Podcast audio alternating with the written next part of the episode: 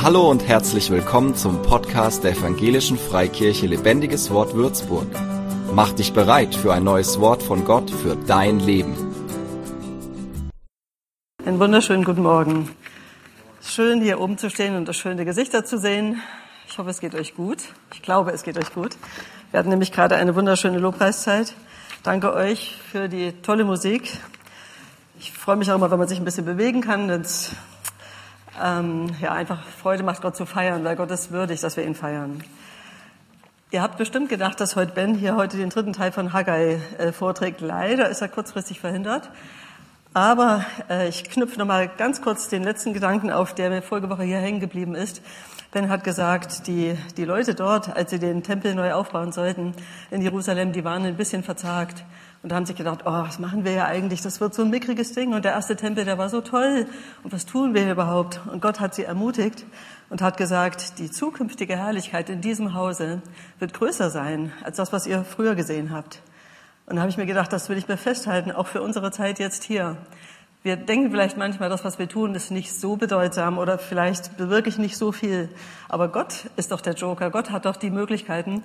Und wenn er das verspricht, die zukünftige Herrlichkeit wird größer sein, dann möchte ich das auch für unsere Zeit hier sehen, als Ansporn, als Erwartung und möchte euch auch ermutigen, lasst uns doch glauben, dass das Beste noch kommt und dass Gott noch längst nicht alle Karten ausgespielt hat. Und ein Baustein, wie wir das sehen, wie wir mehr Herrlichkeit sehen, wie wir mehr von Gott erleben können, ist tatsächlich unser Gebet. Jetzt denkst du vielleicht, oh, Gebet, das klingt nach Arbeit. Oder du denkst, ich habe schon so viel zu tun. Oder du denkst, ähm, es könnte anstrengend werden. Oder du denkst, oh Gebet, darüber wollte ich schon immer mal mehr erfahren. Und außerdem wünsche ich mir, dass mehr von meinen Gebeten erhört werden. Also bei B bin ich absolut dabei. Ich möchte mehr darüber lernen und ich möchte mehr äh, erleben, dass wenn ich zum Beispiel für Kranke bete, dass die sofort gesund werden oder am besten auch Tote wieder aufstehen. Aber gut, ähm, ich gebe euch vielleicht heute wirklich nur einen Überflug. Ich glaube, über Gebet könnte man das ganze Jahr predigen. Aber wie Samuel schon sagte, es ist ein Basisthema und ich habe es so auf dem Herzen gehabt, einfach das zu teilen, was jetzt kommt. Lasst euch überraschen. So, da steht noch ganz klein drunter, Gebet macht den Unterschied. Und das ist auch wirklich meine volle Überzeugung. Und dazu gleich mehr. Was ist denn jetzt Gebet? Ist es wirklich harte Arbeit? Ist es ein Muss? Was meint ihr? Na komm, gehorch mir. Mhm. Ist eingeschaltet. Kannst du wieder ausschalten. Jetzt, ah, das war viel zu viel. Zurück. Ja, die Technik ist immer so ungehorsam. Was kann ich tun? Ähm, kannst du mir bitte helfen, Michael? Einfach nochmal zurück. Sollte eigentlich nur die oberste Zeile dastehen. Also jetzt ein Klick. Ist ein bisschen bockig. Also es folgt nicht. Na gut, dann machen wir eins nach dem anderen. Guckt euch bitte nur die erste Zeile an. Gebet ist erstmal reden mit Gott. Wir sind ja sonst auch gut im Sachen ausblenden. Ne? Das will ich jetzt gerade nicht hören. Das will ich jetzt gerade nicht lesen. Reden mit Gott. Idealerweise kannst du morgens früh schon gleich anfangen, mit Gott zu reden. Du kriegst gerade so die Augen auf, weil der Wecker dich ermahnt hat, ich solltest sie aufmachen. Dann kannst du schon sagen, wow, ich habe gut geschlafen, hätte noch länger schlafen können, aber es war gut bis hierher, danke. Und du kannst, dir, kannst Gott schon danken, dass heute ein Tag kommt voller guter Möglichkeiten, dass du dein Leben lebst, dass du heute nicht unterwegs einschläfst, sondern du bist fit, du hast Kraft. Und du kannst ähm, wirklich auch fürs Essen nachher danken. Du kannst beten immer zu. Und das ist eigentlich auch eine gute Einstellung, weil wenn du dankst, hast du schon mal eine ganz gute Position. Du siehst das, was du alles hast und du guckst erstmal gar nicht auf das, was gerade nicht da ist. Richtig gut ist es auch, wenn man morgens, also so wie es mir, ähm, erstmal seinen Kaffee rauslässt und sich dann die Bibel schnappt. Und da kann ich erstmal so den Tag mit Gott starten und ich komme zur Ruhe und ich denke erstmal nicht an alles, was ich heute tun muss, sondern guck, was ich da in, meinem, ähm, in meiner Bibel lese und freue mich über bestimmte Aussagen, die mir dann wie so Schätze ähm, vorkommen, wo ich mir denke, wow, das habe ich noch gar nicht so gesehen, schreib mir das auf und ähm, sprech dann mit Gott nochmal darüber und äh, sag mir, frag ihn, wie hast du dir das eigentlich gedacht oder wie soll das gehen oder was habe ich damit zu tun oder was kann ich dafür tun, dass ich das auch sehe. Und ähm, dann kommen mir manchmal so Gedanken, die ich mir dann aufschreibe. Wenn ich nächsten Tag wiederkomme und mein Büchlein angucke und frage mich, was hast du eigentlich gestern aufgeschrieben, denke ich mir, was, das habe ich gestern aufgeschrieben? Das hätte ich schon wieder vergessen. Das ist ja ein toller Satz, toller Gedanke. Boah, den muss ich mir nochmal ganz doll angucken und versuchen zu merken. Und so habe ich das Gefühl, Gott spricht durch sein Wort wirklich Geheimnisse oder einfach tolle Richtlinien und, und Mutmachsätze, manchmal auch Korrektur. Und, ähm, aber meistens was, wo ich mir denke, ja, das, das, das tut mir richtig gut, das macht mich gerade, das macht mich erwartungsvoll, das ähm, gibt mir Schwung oder das gibt mir Mut und, und Erwartung. Ich erwarte, dass das auch echt geschieht. Und dann, zweite Zeile, nur die zweite angucken. Gebet ist ein Geben und Nehmen. Ich gebe Gott ja meine Aufmerksamkeit, ich gebe ihm Zeit und ich nehme ihn besser wahr. Ich erkenne ihn besser, ich, ich erkenne besser, wie er tickt und wie er, ähm, ja, wie er Dinge sieht. Und manchmal ähm, hilft er mir auch, meine Sicht zu korrigieren. Und es ist wirklich ein Geben und Nehmen. Man braucht jetzt nicht zu denken, Gebet, oh, ich opfer mich, ich bete jetzt. Nee, du hast auch was davon. Und es ist wirklich gut für unsere Beziehung zu Gott. Wenn du verheiratet bist, wenn du befreundet bist, wenn du Mutter oder Vater hast, es ist ja eine Beziehung da. Und eine Beziehung lebt doch vom Austausch. Und wenn du mit jemandem sprichst, Normalerweise sagst du dann nicht, jetzt habe ich alles gesagt, tschüss, sondern du sagst, ja, und was meinst denn du oder wie geht's in dir? Also ist dann das Gebet auch ein Sprechen und ein Hören. Und tatsächlich kann man auch auf Gott hören. Der Nicky Gamble hat im Alpha-Kurs mal gesagt, äh, wenn wir Gott unsere Gebete bitten, dann sagst du, dann ist es so wie wenn du zum Arzt gehst. Du sagst Gott, ich hab, äh, sagst zum Arzt, ich habe Kopfschmerzen, also mein Hals kratzt total, wenn ich mich bewege, da tut's da hinten fürchterlich weh. Mein Knie, das ist jeden Morgen total dick und mein Fuß, oh, ich glaube, der ist gebrochen. Ah, danke, dass Sie mir zugehört haben. Tschüss. Wenn wir so zu Gott gehen und ihm sagen, das und das und das und das beschäftigt mich und das ist nicht gut und die ist so doof zu mir und der hat mir was geklaut, soll ich bloß machen? Tschüss das wäre ja wirklich nur die halbe Kiste. Ne? Also du hast Gott zwar was gesagt, aber du hast gar nicht auf ihn gehört. Das heißt, wir können tatsächlich auf Gott hören und manchmal müssen wir das auch lernen und es trainieren. Vielleicht denkst du, jetzt habe ich gerade mal angefangen, regelmäßig mit Gott Zeit zu verbringen. Jetzt soll ich auch noch mehr Zeit verbringen und auf ihn hören. Ja, bitte mach das, weil das macht es erst richtig spannend. Deine eigenen Gedanken kennst du ja schon. Du weißt doch schon, was du Gott sagst. Gott weiß es auch schon. Aber noch viel besser ist es, wenn du dir Zeit nimmst und hörst, wie er die Dinge sieht. Und es ist manchmal wirklich überraschend. Und Gott kann dir auch ähm, schon äh, Ideen geben oder, oder ähm, dich so ein bisschen alarmieren oder dich vorbereiten auf Dinge, die da kommen. Es war ganz witzig, am Dienstag, als ich da so saß, ähm, dann hat Gott zu mir gesagt, bereite dich doch mal auf eine Predigt vor, vielleicht brauchst du mal demnächst eine. Und dann wusste ich noch gar nicht, dass ich heute hier eine brauchen würde. Also Gott ist wirklich gut. Der, der bereitet uns vor und der gibt uns Gedanken und der gibt uns Ideen und es ist gut, wenn wir uns Zeit nehmen, ihm zuzuhören. Weil er einfach weiter sehen kann und weil er eine viel bessere Perspektive hat. Wir gucken immer so den nächsten Meter oder die nächsten zwei, aber Gott sieht ja alles. Der, der guckt ja bis ans Ende der Welt. Dann ist Gebet quasi eben auch ein Ausstrecken und Empfangen. Wenn ich bete und nichts erwarte, dann kann ich es mir auch echt schenken. Aber wenn ich bete und ich denke mir, wow, ich werde jetzt Gott treffen, Gott hat garantiert für mich Zeit, der freut sich total, dass ich komme und ich liefere mich ihm aus, ich öffne ihm mein Herz, ich sage ihm alles, was mich beschäftigt und ich sage ihm auch, wie toll ich ihn finde. Ich, ich lobe ihn und sage ihm, du bist so gut zu mir, du bist jeden Tag der gleiche. Ich muss gar nicht befürchten, dass du heute schlechte Laune hast. Du bist für mich da und du hast Zeit für mich und ich kann dir total vertrauen, dass das, was ich dir sage, dass du irgendwas damit machst und dass du mir in dem Punkt, wo ich stecken geblieben bin, dass du mir weiterhilfst. Und es ist gut, dann auch zu erwarten, dass, dass Gott deiner Not begegnet, deinen Fragezeichen vielleicht eine Antwort gibt. Und wenn du dich kraftlos fühlst, und das passiert ja manchmal eben gerade morgens, dass man denkt, boah, ich bin eigentlich doch nicht ausgeschlafen, dass du sagst, oh Gott, ich brauche jetzt Kraft für heute. Und dann empfängst du Kraft, mach dir das doch bewusst und sag zu Gott, bitte, gib mir jetzt Kraft. Oder du weißt, du brauchst heute Weisheit, weil ihr eine wichtige Besprechung habt oder weil du mit jemandem zusammenkommst, wo du nicht genau weißt, hm, wie du damit umgehen sollst mit der Situation. Oder was auch immer. Du kannst Gott um etwas bitten und du kannst es empfangen.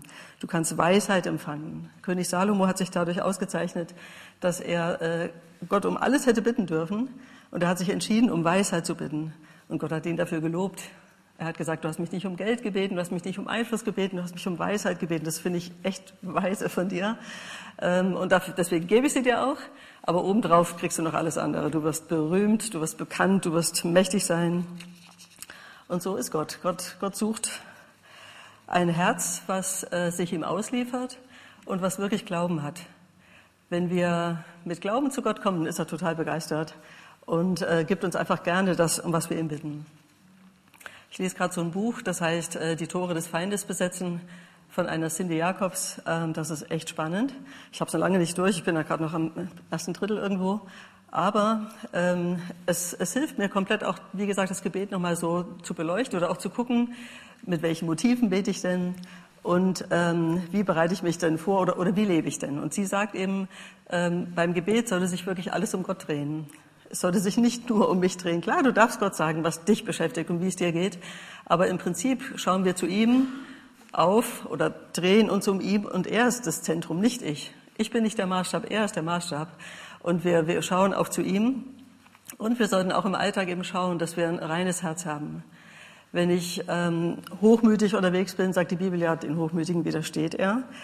Ähm, oder wenn ich Groll habe und wenn ich mir denke, oh, wenn ich den schon wieder sehe oder die, ach du Schande, ähm, das, das belastet mein Herz oder das ähm, verdunkelt auch irgendwie die Beziehung zu Gott oder auch die Sicht. Und deswegen ist es gut, wenn wir da aufmerksam sind und auf unsere Gedachten Acht haben, auf unsere Gedanken Acht haben und was wir so, was uns so beschäftigt. Was, was kreist denn so in unseren Gedanken? Das gebe ich euch jetzt mal als Hausaufgabe mit. Ähm, achtet einfach mal drauf. Also ich habe, als ich das Buch las, als ich angefangen habe, das zu lesen, habe ich am nächsten Tag gedacht, oh Schreck, was war das jetzt für ein Gedanke? Also man wird sensibler, wenn man drauf achtet. Sonst rattert das so dahin. Aber ich glaube, Gott möchte uns ermutigen, ähm, wirklich unser Herz zu reinigen. Der äh, David hat das ja auch gebetet. Schenke mir Herr ein reines Herz und einen, einen aufmerksamen Geist, der, der wirklich so auf Gott ausgerichtet ist. Und wenn wir solche dummen Gedanken aussortieren, kann Gott viel besser zu uns reden. Genau, gibt es eigentlich auch so Gebet to go? Ich habe ja jetzt gesagt, ich setze mich morgens hin mit meiner Kaffeetasse, alles schön. Aber wie ist es dann, wenn ich aus dem Haus gehe? Geht das dann nicht, weil dann kann ich mich nicht in Ruhe hinsetzen und dann kann ich nicht knien vielleicht. Natürlich gibt es auch Gebet to go und wir können immer eigentlich und jederzeit beten. Beim Einkaufen, beim Autofahren. Ich liebe es morgens im Auto meine äh, die Lieder zu singen, die mir vom Sonntag vielleicht noch im Sinn sind oder die mir eben einfallen.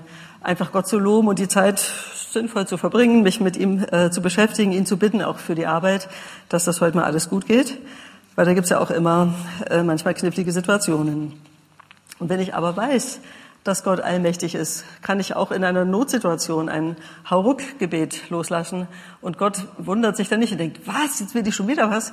Er sagt, ey, cool, dass du an mich gedacht hast, klar, helfe ich dir, bin ich gern bei dir. Und ähm, ich habe mich mal dabei ertappt, ich bin ja Hausärztin, Ach, ich hätte mich vorstellen sollen. Ich heiße Marita Häuslein, das wissen doch eh alle. Ähm, genau, Eugen hat gesagt, stell dich vor. Ihr kennt mich doch eh. Also, ähm, und da hatten wir mal eine Situation, da ging es jemandem wirklich super schlecht, er hatte einen Herzinfarkt und dann haben wir eine Infusion angelegt und auf einmal war er weg. Also hat das Bewusstsein verloren. Und dann haben wir da Gehände, gehandhabt, der eine hat beatmet und ich habe ähm, der eine hat Herzdruckmassage gemacht, ich habe die Beatmung übernommen. Aber jedenfalls habe ich dann gemerkt, wie ich in Zungen bete.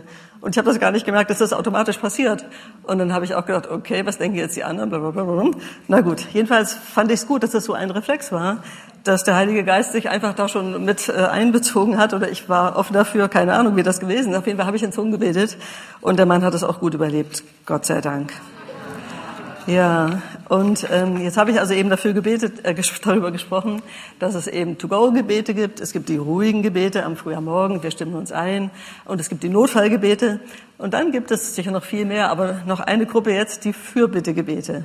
Also wenn wir ähm, sehen, jemand anders hat eine Not, vielleicht hörst du, jemand hat Krebs oder jemand hat einen Schlaganfall gehabt oder jemand geht's einfach nicht gut, dann könntest du sagen, tja, pff, Gott sei Dank geht's mir gut. Oder äh, du sagst, ähm, okay, ich, ich werde das mal für den beten. Das finde ich eigentlich das Beste. Und ich habe mir auch überlegt, jetzt wo Weihnachten war, man wünscht ja dann immer frohe Weihnachten und guten Rutsch und alles Gute für das neue Jahr. Und das ist ja auch eine nette Geste. Aber dann habe ich mich gefragt, wie viel Kraft hat das eigentlich? Ne? Also es ist nett, so zwischenmenschlich, man hat mal was gesagt, ja, man hat mal freundlich geguckt.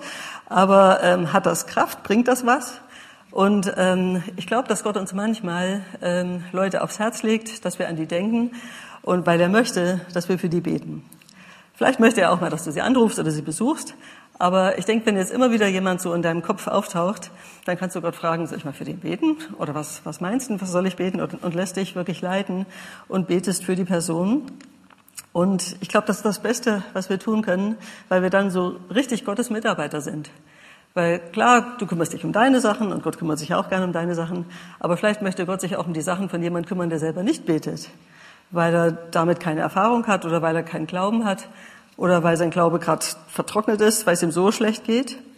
Und dann ist es gut, wenn wir uns entscheiden und sagen, Gott, ähm, ja, zeig mir doch, wie ich der Person was Gutes tun kann, wie ich für sie beten kann.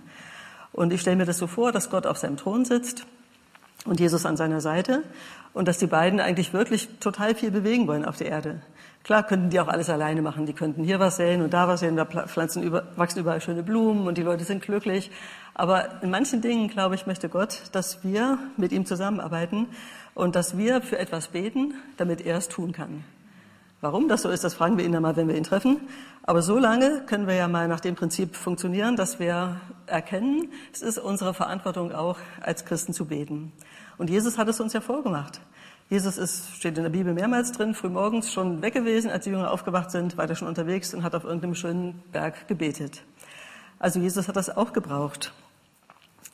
Und als wir in Jerusalem waren, ähm, wir waren mit Magda schon mehrmals unterwegs hier von der Gemeinde aus, da war es für mich ein sehr schönes Erlebnis, ähm, mit einem Holländer auf die Mauer äh, von Jerusalem äh, geführt zu werden. Und er hat gesagt, bringt eure Bibeln mit und wir werden das Wort Gottes proklamieren über der Stadt. Und wir haben dann, ähm, wir mussten gar nicht lange suchen, ähm, die Bibel irgendwo aufgeschlagen, ähm, zum Beispiel jetzt Jesaja. Und da steht ja ständig irgendwie, Jerusalem, ich will dich segnen, deine Mauern sollen wieder aufgebaut werden, deine Herrlichkeit soll erstrahlen, ich habe meine Freude an dir, alle sollen wiederkommen, die mal weg sind. So schön. Und dann haben wir uns da hingestellt und jeder, der was gefunden hat, hat sich gefreut und hat es laut vorgelesen. Der nächste hat schon was gefunden und so haben wir Gottes Wort da proklamiert und haben wirklich äh, das Gefühl gehabt, das, was wir da tun, das ist einfach großartig und das hat Kraft. Und so ist es eben gut, wenn wir entlang der Bibel beten, also wenn wir ähm, Worte in der Bibel sehen, ähm, zum Beispiel, wo das mit Afghanistan war, wo die äh, Leute da eingeschlossen waren und manche konnten ausgeflogen werden, manche nicht, dann habe ich am nächsten Tag in dem Psalm eine Bibelstelle gefunden, die, die total dazu gepasst hat. Ich habe es jetzt nicht dabei, aber es fällt mir jetzt äh, spontan ein, ähm, wo, wo es so heißt, äh, Gott, Gott kümmert sich um die, die verlassen sind oder so ähnlich. Und dann habe ich, hab ich das dann für die gebetet und habe ich voll gefreut, dass ich hier einen Anstoß gefunden habe, einfach dir zu segnen. Und ich, ich bin mir sicher, wenn wir nach Gottes Wort beten, wenn wir solche Vorlagen benutzen und die einsetzen für eine Person, wo das gerade passt, dass Gott sich total freut und dass es der Person absolut dient weil wir beten da nicht irgendein Fantasieprodukt. Du kannst ja beten, oh Herr, gib, der, gib dem Christian mal eine neue Jeans oder der Cornelia ein neues Kleid oder dem Eugen einen neuen Hut. Was soll das? Oder das könnt ihr doch selber sich organisieren. Aber Gott weiß doch das Tiefere. Ne? Und wenn du in der Bibel liest, wie ich jetzt gerade gesagt habe, ne, die sind da verlassen und die sind jetzt da am, in Bedrängnis. Und Gott steht, er rettet sie aus der Bedrängnis. Ja, wow, dann, dann nehme ich das jetzt, stelle mich da drauf und sage, Herr, dein Wort ähm, soll da geschehen und die sollen Hilfe bekommen. Ähm, in dem Buch von der Cindy Jakob steht auch drin, dass wir mal was trinken sollen. Steht auch drin, dass wir die Zeitung ähm, so lesen, als würden wir uns jetzt gerade auf unser Gebet vorbereiten. Also du liest zum Beispiel ähm, in der Zeitung, dass eine bestimmte politische Gruppe sich sehr stark dafür einsetzen möchte, dass Schwangerschaftsabbrüche bis zum letzten Tag der Schwangerschaft erlaubt sein sollen. Dann denkst du dir, was, geht doch gar nicht. Jetzt hast du zwei Möglichkeiten. Du klappst die Zeitung zu, vergisst es wieder. Oder, da hat die Juliane ja vor einiger Zeit eine Petition hierher gebracht, kannst eine Petition unterschreiben. Geht übrigens immer noch. Ich habe nachgefragt. Dritte Möglichkeit, du betest auch dafür. Du betest für die Politiker, dass sie sowas, Menschenunwürdiges, nicht beschließen. Und dann, warum sollte Gott so ein Gebet hören? Weil es nach seinem Willen ist, weil Gott nicht möchte, dass Kinder getötet werden. Und deswegen kannst du dir sicher sein, dass Gott dieses Gebet hört. Und deswegen soll man die Zeitung lesen und soll gucken, ist da irgendwas, wo Gott Gebet braucht, wo Gott seine Mitarbeiter im Einsatz möchte und wo er auch Politik mit gelenkt haben möchte oder mit Politiker unterstützt haben möchte. Sonst machen die da vielleicht komische Sachen. Und anstatt, dass wir uns über die Politiker aufregen, was haben die schon wieder gemacht und das gefällt mir überhaupt nicht und die Regelung, ach du Schreck, lasst uns auch für die Politiker beten, dass Gott ihnen Weisheit gibt und dass sie ähm, gute Entscheidungen treffen. Und in der Bibel gibt es auch diese Stelle, wo es heißt, äh, ich suchte jemand, der in den Riss tritt. Ich suchte jemand, der in die Bresche springt. Also Gott möchte, dass wir das, wo da einfach diese, diese Lücke ist, hier ist die Welt und da ist der Himmel, dass, dass jemand da ist, der sich da reinstellt und sagt, Herr, guck dir das hier an und hilf doch bitte. Aber jetzt nicht so pauschal, sondern wirklich, wir dürfen ganz konkret äh, das tun. Und wir dürfen solche bedenklichen Entwicklungen Gott melden und sagen, hast du das gesehen? Hast du, hast, kriegst du mit, was hier abgeht? Kannst du mal was tun? Kannst du bitte denen da oben mal zeigen, dass das nicht okay ist? Also wir, wir dürfen mitregieren, ja förmlich. Ne? Wir dürfen auch Politik machen. Wir müssen nicht alles geschehen lassen. Und in dem Buch von der Jakobs sind so ein paar Beispiele drin, wie zum Beispiel, ähm, da war so ein Grundstück und da haben sie gehört, ähm, dass da eine Moschee gebaut werden soll. Und die haben sich gedacht, was, das wollen wir jetzt aber nicht hier in unserem Wohngebiet haben oder in unserer Stadt und eine Moschee mit, ähm, mit einer Schule und mit ähm, ganz vielen ähm, Plänen da und das sollte ganz groß werden. Und dann ist einfach ein Team hingegangen mit einer Bibel und haben zu den Männern, die das Fundament da gerade gemacht haben, gesagt, ähm, können Sie mal kurz weggucken, wir möchten da auch was in das Fundament mit reintun, was Gutes. Er hatte mal kurz weggeguckt, haben sie da eine Bibel versenkt im Fundament und sind, äh, haben noch so den ganzen Ort gesegnet und haben gesagt, das Gebiet soll Gott dienen und das soll wirklich für Gott hier äh, nutzbar sein. Und wir wollen das nicht, dass hier eine Moschee hingebaut wird. Und dann ähm, es war auch immer noch ein Kind, was da jeden Tag auf dem Weg zur Schule da gebetet hat, dass Gott das Gebiet segnet und dass es für Gott äh, dienlich sein soll. Und nach einer ganzen Zeit ähm, ist den Bauherren das Geld ausgegangen. Und ähm, aus einer anderen Stadt ist jemand zu Besuch gekommen, der war dann auf der, auf der Durchreise und Gott hat, hat ihm das Gebiet gezeigt. Und die hatten gerade vor, ihre Bibelschule von einer anderen Stadt in diese Stadt zu verlegen und haben dann dieses Gebiet gekauft und haben eine Bibelschule hingebaut. Und da habe ich mir gedacht, wow, was kann man ähm, bewirken, wenn man aufmerksam ist und wenn man sagt, nee, das wollen wir, wir wollen, dass in unserer Stadt ähm, ja das Land Gott dient oder das, das Grundstück soll Gott dienen und wir wollen nicht, dass sowas oder sowas hier gebaut wird. Fand ich sehr mutig und es hat funktioniert und Gott hat das ja wunderbar gelenkt und geleitet. Das, das war mir auch so ein Ansporn, wirklich nicht alles so abzunicken oder zu sagen, ja, kannst du eh nichts ändern, ist halt so, die machen das und die machen eben das. Nee, wir, wir können aufmerksam sein und können wirklich Land für Gott einnehmen. Michi, kannst du die nächste Folie anklicken? Und das ist das, was ich eigentlich sagen möchte. Gott freut sich total über unsere Gebete. Ob die jetzt mit Sekt da oben anstoßen, weiß ich jetzt nicht genau. Vielleicht haben die was Besseres. Also jedenfalls ähm, Gott feiert unsere Gebete. Gott freut sich, wenn wir mit Vertrauen zu ihm kommen und ihm das hinlegen, was, was wir da sehen und wenn wir wirklich aufmerksam sind. Und ich stelle mir so vor, als setzen wir uns dann in dem Moment mit Gott an einen runden Tisch und sagen, guck mal Gott, wie ist das? Und, und dann können wir mit ihm etwas bewegen und, und er freut sich. Da bin ich mir total sicher. In der Bibel steht ja auch, dass äh, in der Offenbarung, dass Gebete, die, die werden damit mit, zusammen mit äh, wohlriechenden Weihrauch da äh, in goldenen Schalen präsentiert. Also Gebete gehen nicht verloren. Die werden wertgeschätzt. Die werden auf goldenen Schalen äh, vor den Thron Gottes gebracht. Und Jesus sitzt ja da als Cheffürbitter. Er hat zu seinen Lebzeiten nichts anderes gemacht. Und er ist auch jetzt im Himmel damit beschäftigt, für uns Fürbitte zu tun. Und er freut sich, wenn dann noch mehr in die Weihrauchschale kommt und wenn dann noch mehr ähm, Aufmerksamkeit ist und die Menschen sich wirklich einsetzen, damit Gottes Reich vorankommt. Jetzt möchte ich auf ein Gebet von Jesus noch kommen, was, was wirklich die, das ganze Herz von Jesus auch nochmal äh, zeigt und was uns auch ähm, nochmal als Spiegel ganz gut dienen kann. Michael, kannst du mal weitermachen? Die nächste Folie. Jesus war ja, das ist jetzt wieder ganz schön klein, aber gut, Jesus war ja auf der Erde unterwegs und hat für die Menschen gebetet, hat die Menschen geheilt. Und dann ähm, hat er ja oft auch welche getroffen, die waren ganz andere Meinung als er. Als er zum Beispiel den Jüngern gesagt hat, ähm, ich werde gekreuzigt werden, ich muss sterben, hat der Petrus gesagt, das soll nicht geschehen. Und was hat Jesus dann gesagt? ähm, weiche von mir, Satan. Also es waren andere Meinungen da, es waren andere Traditionen um ihn herum und er musste wirklich seinen Weg gehen und er musste sehr gerade sein. Und das kann auch für uns so ein Vorbild sein, wenn, wenn du sagst, ich bete dafür, mag auch sein, dass jemand sagt, hm, das was bringt. Aber wir müssen unseren Weg gehen. Und Jesus ist seinen Weg gegangen. Und Jesus ist immer wieder zu seinem Vater gegangen und hat sich wieder neu orientiert, hat mit dem Vater wieder ähm, die gleiche Sicht geteilt und hat sich einfach in diesem menschlichen Dschungel da zurechtgefunden. Und dann hat er dieses Gebet gesprochen, dann schließlich am Ölberg oder am Garten Gethsemane, wo es dann jetzt soweit war, wo er quasi zu, zum Höhepunkt seines Lebens kam, was aber eigentlich emotional der Tiefpunkt war, weil es ging jetzt darum, dass er sterben sollte. Und dann betet er, Vater, wenn du willst, dann lass diesen Kelch des Leides an mir vorübergehen. Doch ich will deinen Willen tun, nicht meinen. Da habe ich mir überlegt, er hatte ja jetzt da die Chance. Er hätte auch sagen können, Vater, das ist mir zu schwer. Ich habe mir das nochmal überlegt.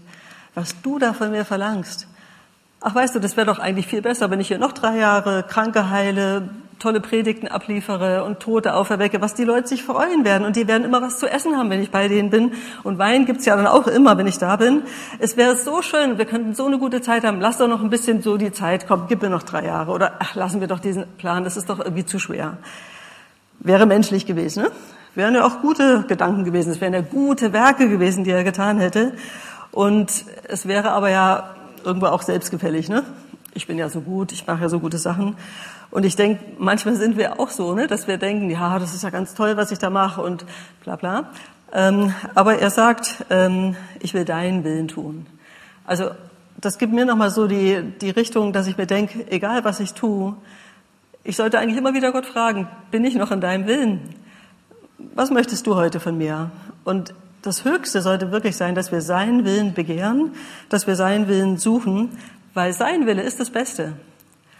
Menschlich betrachtet hätte man sich hier anders entscheiden können, aber geistlich betrachtet wäre das das Ende gewesen für uns alle.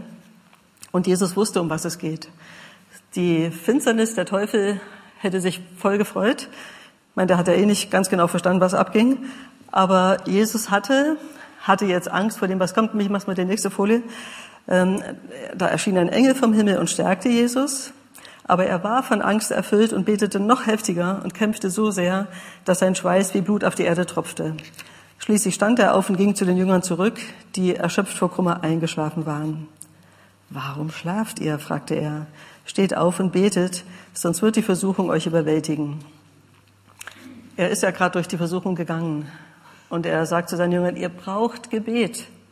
Wenn ihr nicht betet, werdet ihr auch versucht und werdet euch womöglich falsch entscheiden. Ihr braucht das Gebet, dass ihr mit dem Papa in, in die gleiche Richtung schaut und dass ihr versteht, um was es jetzt geht und was jetzt Gottes Wille ist. Sein, sein Problem war die Angst und dieses bei uns ja oft auch. Du hast vielleicht manchmal Angst, dich zu outen oder Angst, ähm, dich so zu entscheiden, wie du es weißt, dass du es solltest.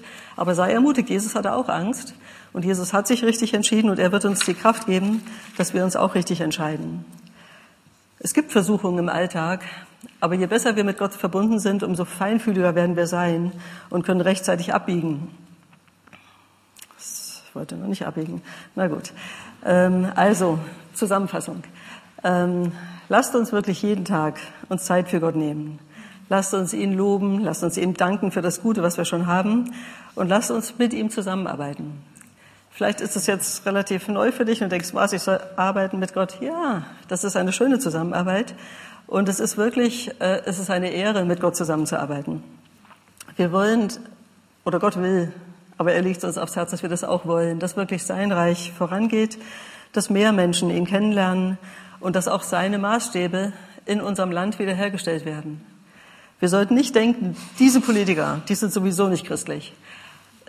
Das kannst du gar nicht wissen. Du kannst gar nicht wissen, wer da noch im Bundestag sitzt und wen Gott dahin platziert hat. Und wir haben damals als, vor der Wahl haben wir ja auch gebetet und haben gesagt, egal wer gewählt wird, wir segnen die, wir beten, dass sie einen guten Job machen und da können wir weitermachen und ähm, wollen nicht irgendwie das so laufen lassen, sondern mitgestalten und, und Anteil nehmen und Gottes Mitarbeiter sein.